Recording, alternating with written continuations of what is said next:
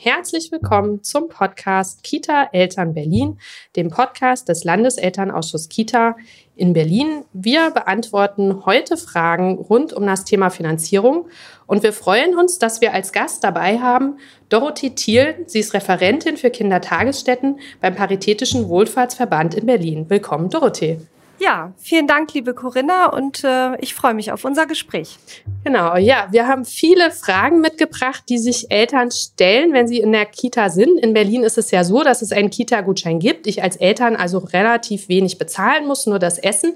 Trotz allem müssen ja die Kita-Plätze finanziert und gebaut werden. Und da haben wir einige Fragen. So. Ich fange mal ganz oben an. Wie werden denn Kita-Plätze finanziert? Wo kommt das Geld her? Das Geld für den Platzausbau kommt in Berlin einmal vom Land Berlin selber über das Landesausbauprogramm auf die Plätze fertig los und im Moment noch auch über den Bund, der Mittel für den weiteren Platzausbau zur Verfügung stellt. Okay, und wie viel kostet denn jetzt so ein Kita-Platz, wenn ich eine Kita bauen möchte? Im Moment liegen die Kosten bei den freien Kita-Trägern um die 40.000 Euro pro Platz, der neu errichtet wird. Das heißt, bei einer Kita von 100 Kindern spreche ich über wie viel Geld? Spreche ich über 4 Millionen Euro, die ich ausgeben muss, zunächst einmal als Träger, um eine solche Einrichtung errichten zu können. Das ist ja eine ganze Menge. Kann man da nicht irgendwo was sparen? Aus meiner Sicht nicht. Wir wollen ja möglichst qualitativ hochwertige Räume für die Kinder haben, die optimal die frühkindliche Bildung, Erziehung und Betreuung ermöglichen. Wir brauchen auch Räume für die Beschäftigten. Dazu gehört das Büro der Kita-Leitung, wo auch Elterngespräche stattfinden können. Schön wäre es auch, wenn es einen Beratungsraum für die Eltern gibt.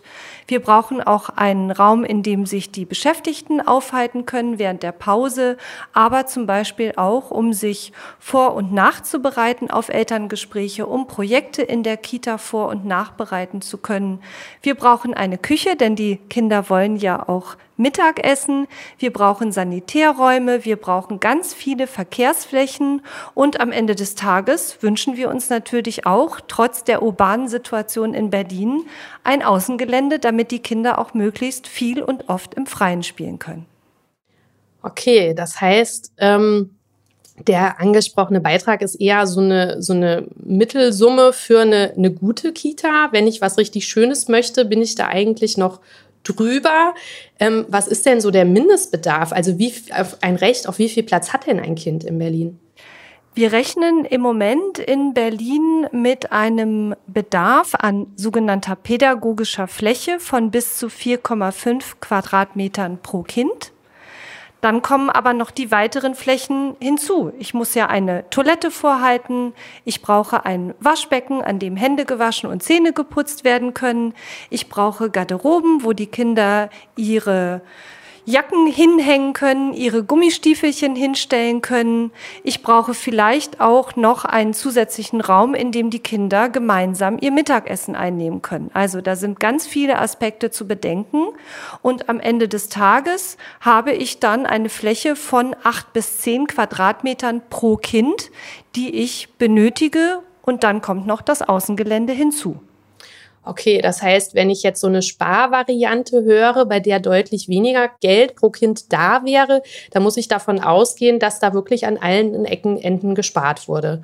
Wenn man jetzt nur für 15.000 Euro pro Platz was hinstellen würde. Dann habe ich definitiv als Kita-Träger dem Land Berlin sehr viel Geld gespart. Allerdings aus meiner Sicht zu Lasten der Qualität der Arbeit und auch zu Lasten der Kinder. Denn gerade in einer Stadtsituation ist es wichtig, dass die Kinder wenigstens in der Kita angemessen Platz vorfinden, um sich dort auch frei bewegen und frei spielen zu können.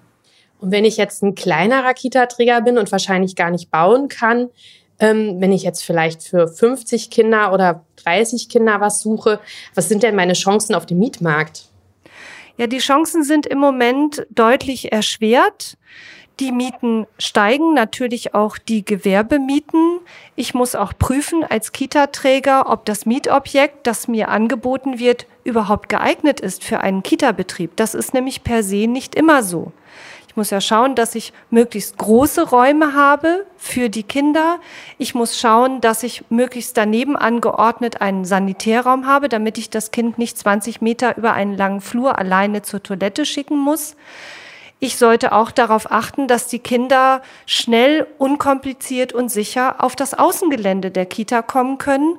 Und ich sollte auch bedenken, dass der Eingang der Kita barrierefrei zugänglich ist, dass also auch Eltern, die ihr Kind zu Fuß mit einem Kinderwagen bringen, leicht und unkompliziert Einlass finden in die Einrichtung. Und wenn ich jetzt so ein schönes Haus gemietet habe, dann habe ich aber doch zumindest die Sicherheit, dass ich dann da die nächsten 100 Jahre bleiben darf, oder nicht? Das wäre ja schön, wenn das so ist, aber die meisten Vermieter sind dann natürlich sehr vorsichtig und legen eher kürzere Mietverträge vor. Manchmal sind es fünf Jahre, es können aber auch zehn Jahre sein. Und dann muss ich natürlich immer für mich als Kita-Träger bewerten, mache ich das so und vertraue darauf, dass mein Vermieter am Ende des Tages das Mietverhältnis mit mir verlängert. Und das nächste Risiko ist, zu welchen Konditionen wird er das dann tun? Genau, das heißt, Kitas sind genauso von steigenden Mieten betroffen wie alle anderen Menschen in Berlin jetzt bei Wohnungen. Die Kitas sind definitiv von dem gleichen Problem betroffen. Das Problem ist sogar noch deutlich größer, denn die Finanzierung, die wir im Moment in Berlin haben, reicht streng genommen nicht aus, um die permanent steigenden Mieten auch finanzieren zu können.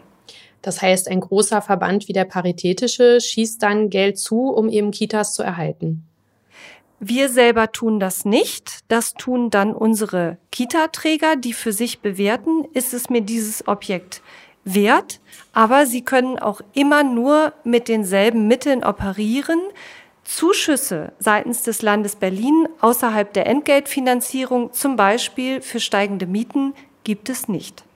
Das ist schade.